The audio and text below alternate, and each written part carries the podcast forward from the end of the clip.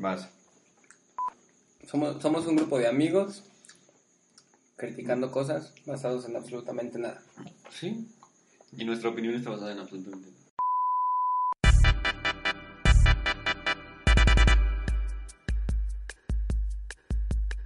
Hola amigos, estamos de nuevo aquí en Ovan. Opiniones basadas en absolutamente nada en nuestro episodio 4.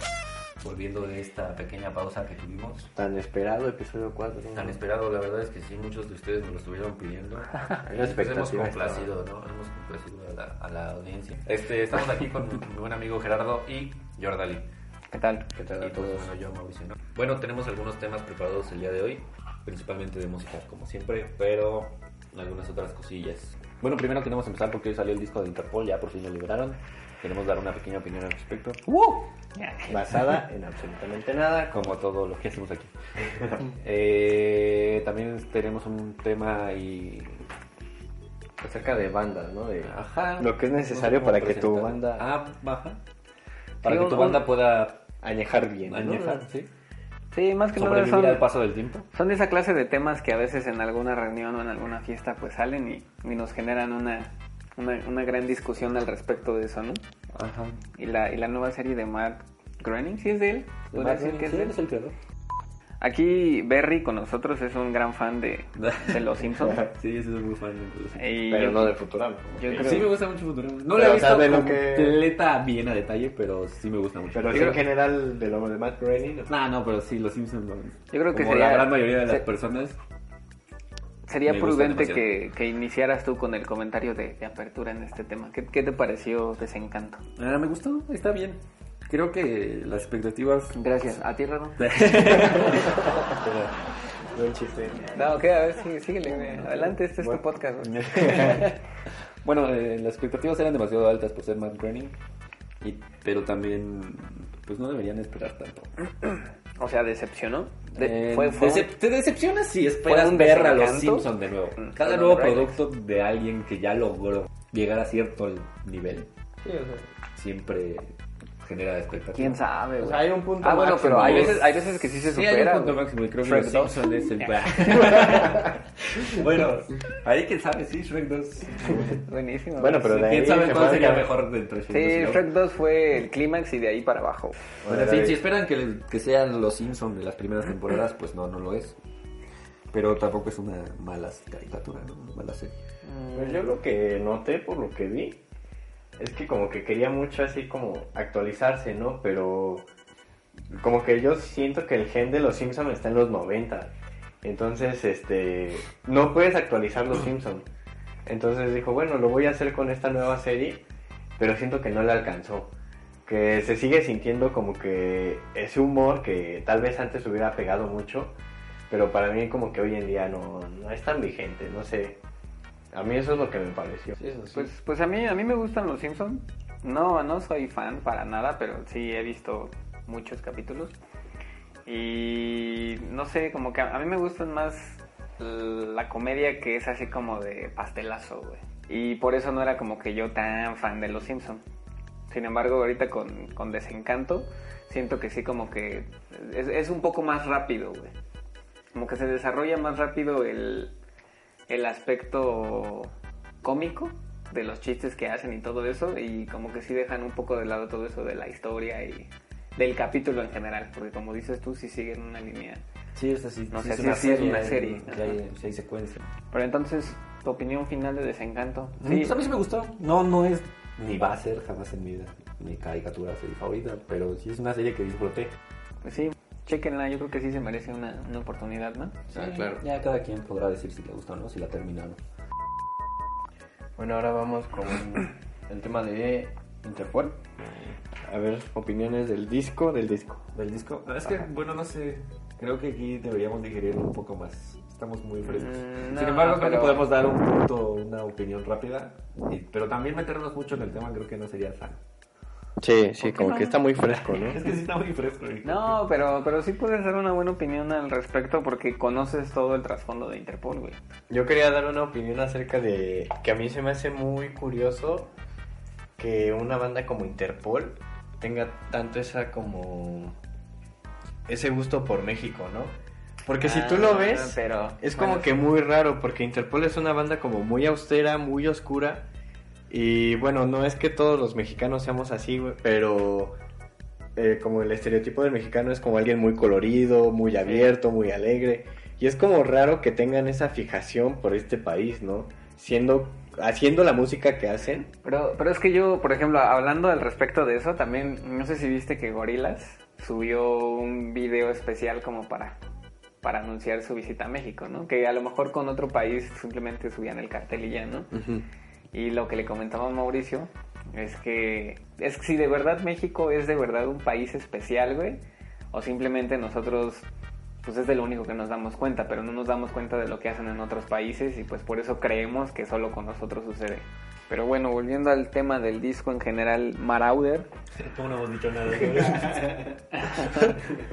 eh, bueno, en, en mi opinión creo que es un buen disco, sin embargo ya perdimos mucho del Interpol triste. Va, mucho ya se perdió. Yo creo que ese ya no va a volver. Cállate, güey, no quería, no quería decirlo. Ya se fue. ya. No, sí, sí. Como que en lugar de estar tristes ahora están emocionados. Yo lo veo bien. O sea, a mí la verdad... Sí, sí, sí, es- está bien, pero, pero perdimos esa parte ya. De hecho, los riffs del nuevo disco son como muy... No alegres, pero sí muy Como dinámicos. como muy, ajá, exactamente, como muy dinámicos. Y lo que más me gustó del disco, yo podría decir que es la voz de Paul Banks. La cara de Paul Banks. ¿no? La verdad es que... La voz de Paul Banks como que... No sé si fue... Hay cosa de edición o él ya sabe modular su voz así, pero me gustó bastante como el tono o más bien el color que le da a las canciones. Pero Es- me gustaba más el Interpol de antes. güey. ¿Sí? Sí. A mí la verdad Sí, es que totalmente. sí me llamó la atención esto que hicieron. O sea, tal vez para alguien que no es así como fan de Interpol va a decir, pues suena igual que todos los demás, ¿no? O yo qué sé. Pero para mí, o sea, que sí, sí detectas esos pequeños cambios. Como no son que tan sí. pequeños. Eh, Son pequeños si volteas a ver al de atrás, que es el Ajá, pintor. es- pero es que eso pero tiene que tal ver vez si los mucho. comparas inicio con final, sí veas un Tiene que cambio. ver mucho también con el próximo tema a, a tocar, ¿no? El- Que es una evol- la evolución de la banda. ¿Qué les, qué les parece si dan, si dan su opinión ya así un poco más concreta sobre el tema y a partir de Interpol brincamos al siguiente tema? Ok, entonces así como opinión final de... Como, mi, mi opinión final de, de Marauder es que es un buen disco. Pues son canciones que las, las escuchaste poco, ¿no? Sí, y claro. probablemente Está después... muy fresco. Sí. Ajá.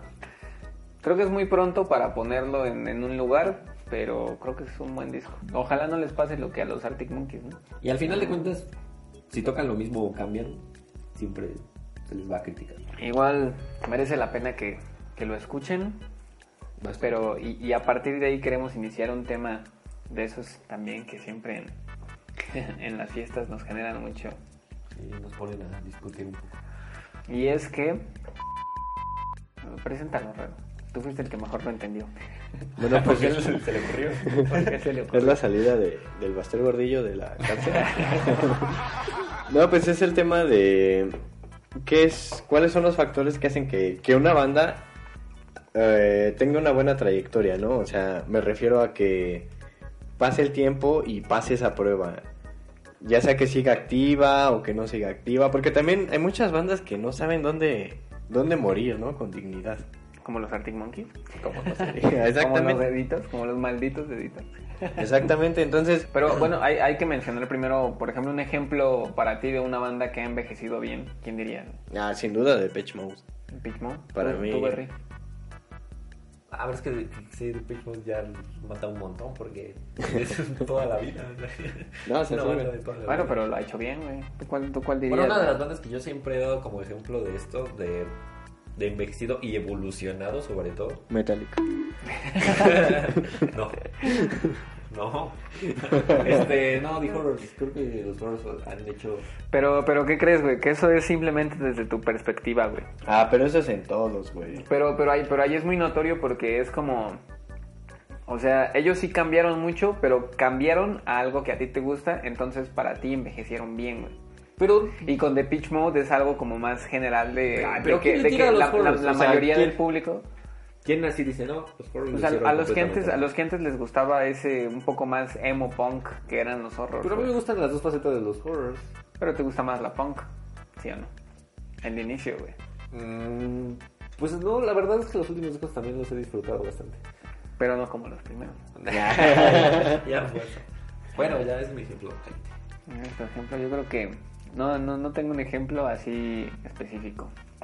Pero entiendo, entiendo de lo que están hablando, amigos. No me saquen del podcast.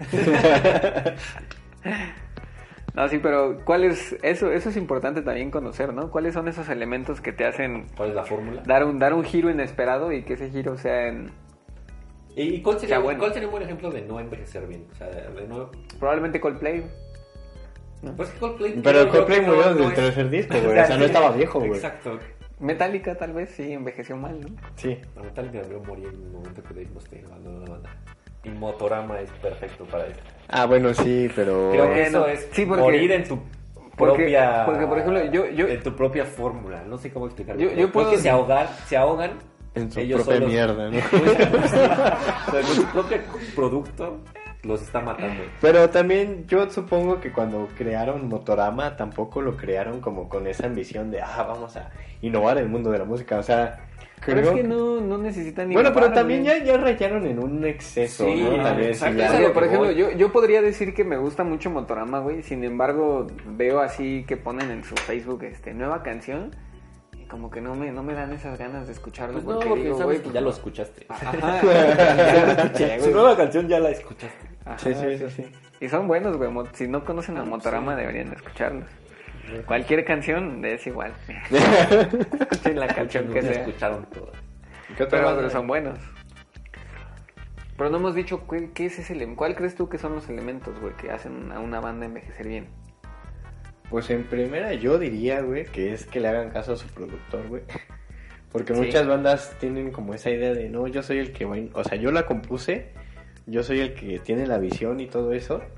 Pero quizá, o sea, como lo que comentábamos un poco Pero de... es que siento que es un arma de dos filos, güey.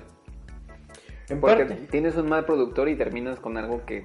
Ah, bueno, pero si ya te ¿no? consagraste hasta cierto punto... También si eres una banda que ya llegó a cierto nivel, Exacto. tienes o puedes darte el lujo de un productor reconocido y que conozcas.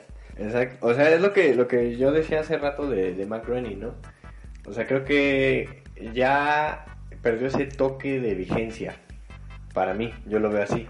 Entonces, por ejemplo, yo creo que los músicos se pueden encerrar mucho en, en un sonido o en un proyecto. Y al final, la persona que va a tener esa visión de lo que está vigente y de como lo que podría llegar a sonar, va a ser siempre un productor. Porque el productor está como que viendo alrededor de qué es lo que está pasando. Y Sí, tú me- tal vez te quedas como que encerrado en lo mismo así de, ah, pues Sí, es una perspectiva Ajá. más global. Sí, ¿no? Y- exactamente. Y siempre que quieras... Digo, a lo mejor si haces música para ti y la grabas y la escuchas en tu casa y jamás la compartes, pues está chido, ¿no? Exactamente. Pero cuando sales a la industria, pues tienes que como que apegarte a esas reglas de... Exacto, de la porque finalmente la, la industria de la música hay que verlo como una industria de entretenimiento.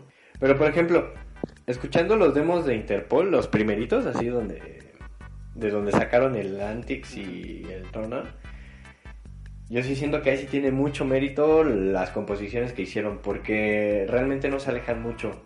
O sea, ya el producto final ya producido no se aleja mucho. Sí, de como los que es lo mismo, pero es el mismo concepto Como que ya pulido nada tenían, más. pero pulido, ajá. Y yo creo que ahí sí tienen mucho mérito porque sí renovaron un género. Pues no lo sé. Es como si dijeras que los Strokes renovaron el rock, ¿no? Ah, pero es una opinión como bien trillada y... Pues, pues lo mismo pasa con Interpol, Sí. ¿no? O sea, no, Pero- no digo que yo crea en esa opinión así totalmente, sino, pero es, como el ejemplo de también decir ¿Por que qué no renovaron el rock o, la, o el pues, género? tampoco Interpol. Bueno, pero es que rock es una palabra muy grande. Creo que va mucho más por la imagen. Pero yo creo que quien no lo ha hecho son los Libertines. Su último disco, la verdad, para mí, así, sin pena ni gloria. sin pena ni gloria, pero, Pero feo. pero feo, exacto, sí.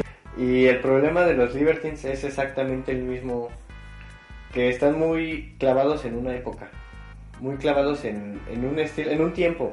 Pero es que quizá estamos hablando muy de, de... O sea, a lo mejor los que nos escuchan están diciendo así de, pues claro, todo lo que escuchaste por primera vez, si saca algo nuevo, ya no te va a gustar porque ya no va a ser como lo primero.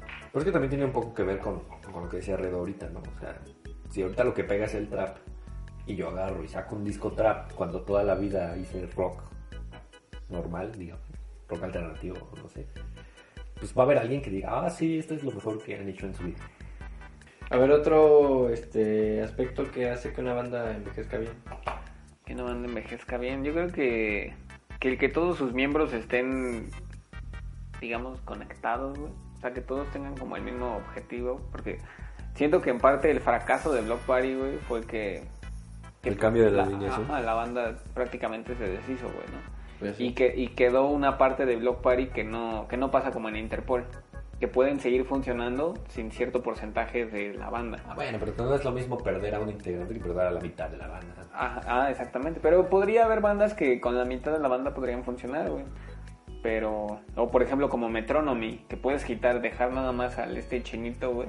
Puedes quitar a todos y nada más dejar a él y creo que va a salir un buen disco de Metronomy. güey. Creo yo que, que algún factor importante es confiar en ti, o sea, en ti como banda, digamos, pero no tanto.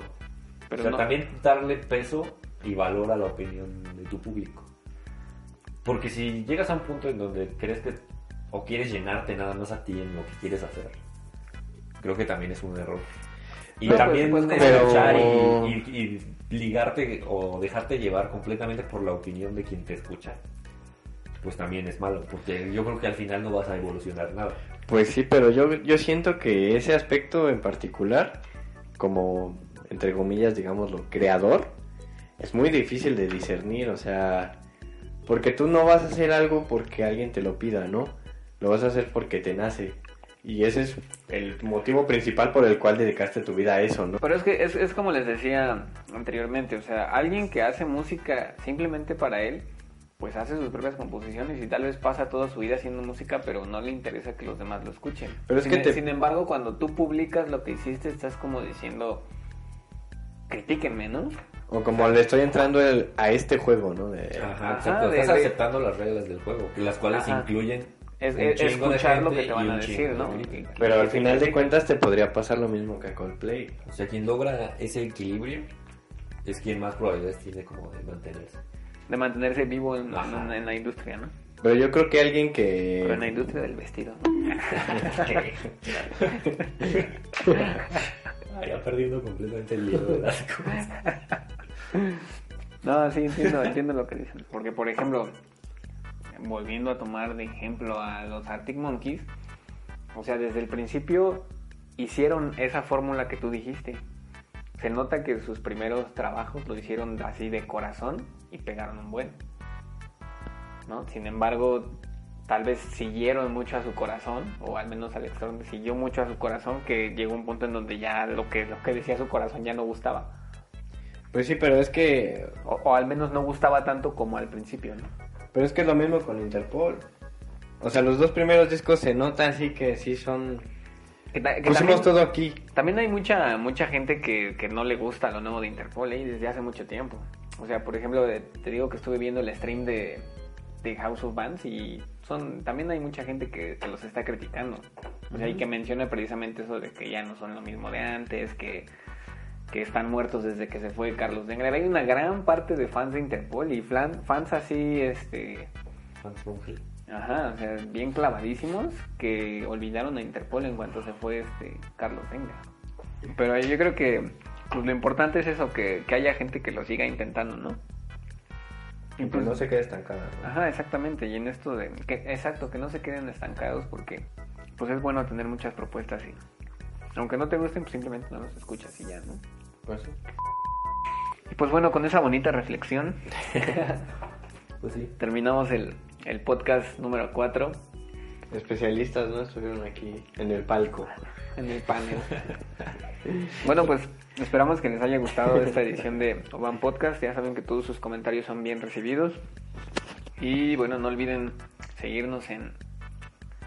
pues solamente tenemos Facebook y SoundCloud. Ahí nos pueden seguir si gustan y también dejar un comentario al respecto de qué les pareció Van. Algo que tengan que decir, amigos. Pues que, que digan qué temas les llaman la atención. y- Sí, de, de qué les propongan. gustaría hablar, ¿no? Digo, Sí, también claro, pues, ya por- después de, de- de cuatro episodios, pues ya más o menos conocen. por dónde se han dado ¿no? cuenta de las cosas que nos gustan y de las cuales nos ponemos a discutir. Sí, es es importante también generar ese, ese diálogo con, Exactamente. con no, la gente que, que nos escucha. Si no, no, no estás vigente, ¿no? Exactamente. Pues bueno, eso fue todo amigos, gracias por escucharnos y esperamos vernos en el siguiente podcast.